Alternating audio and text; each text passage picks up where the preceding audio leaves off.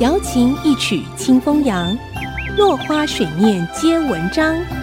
刘炯朗校长邀您共享读书之乐。这里是爱惜之音 FM 九七点五，欢迎收听《落花水面皆文章》，我是刘炯朗。莫泊桑有另外一篇小说，叫做《假珠宝》。故事里的主人翁是一个有稳定工作的公务员。朗丁先生，他结了婚，过着蛮舒服甚至豪华的生活。不幸的事情发生了，朗丁夫人有一天看戏回家，着了凉，转成肺炎，八天之后就过世了。朗丁先生非常悲伤，他流泪、心碎，头发全白了，现实生活也出了问题。朗丁先生陷入了贫穷的困境，他忽然想到一个主意。去变卖一些富人留下来的假珠宝来补贴生活的费用。他找了一条拿在手上相当沉重的项链，估计大概可以卖六个或者七个法郎。他走到一个小珠宝店去，店主反复小心地看了几次，说这条项链大概值一万两千到一万四千法郎。朗丁先生差点笑出来了，这个笨瓜。连假的珠宝都看不出来。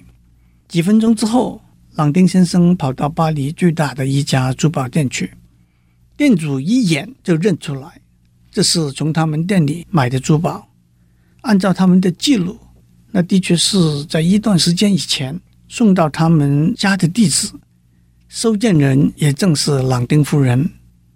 店主说：“你就先把项链留在这里，让我查证一下，明天你再回来。”没有别的问题的话，我愿意用一万八千法郎把项链买回来。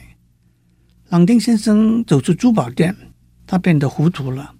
他的夫人哪里来的钱买这么贵重的珠宝呢？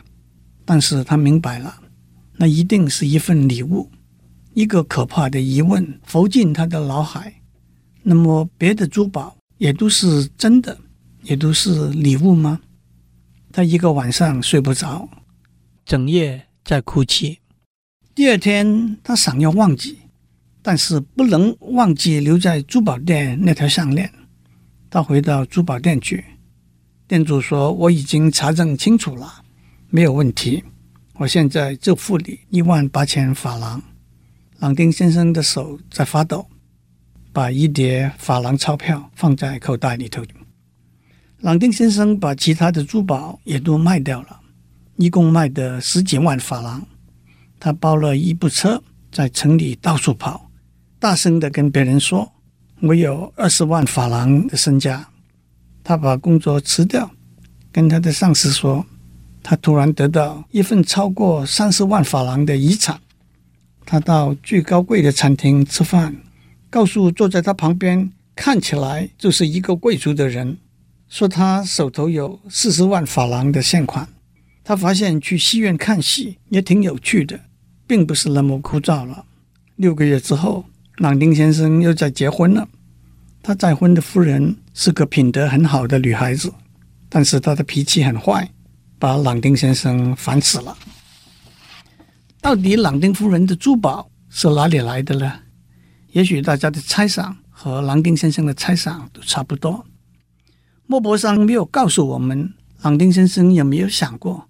假如朗丁夫人没有逝世，他还会继续过着舒适，甚至是豪华的生活。朗丁夫人会继续疼爱照顾他，让他在结了婚十年、二十年之后，还比在蜜月期中更爱朗丁夫人。朗丁先生有没有想过，假如在朗丁夫人逝世之后，他把夫人的珠宝当作垃圾丢掉，他会怎样怀念朗丁夫人？到底朗丁先生知道的太多，还是知道的太少？今天先讲到这里，我们下次再见。落花水面皆文章，联发科技真诚献上好礼，给每一颗跃动的智慧心灵。